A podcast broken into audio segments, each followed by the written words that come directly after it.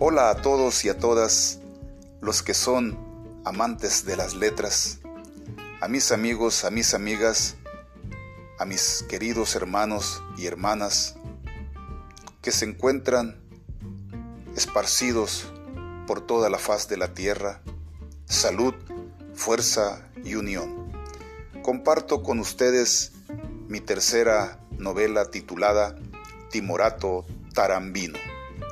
libro donde se condensan decires del corazón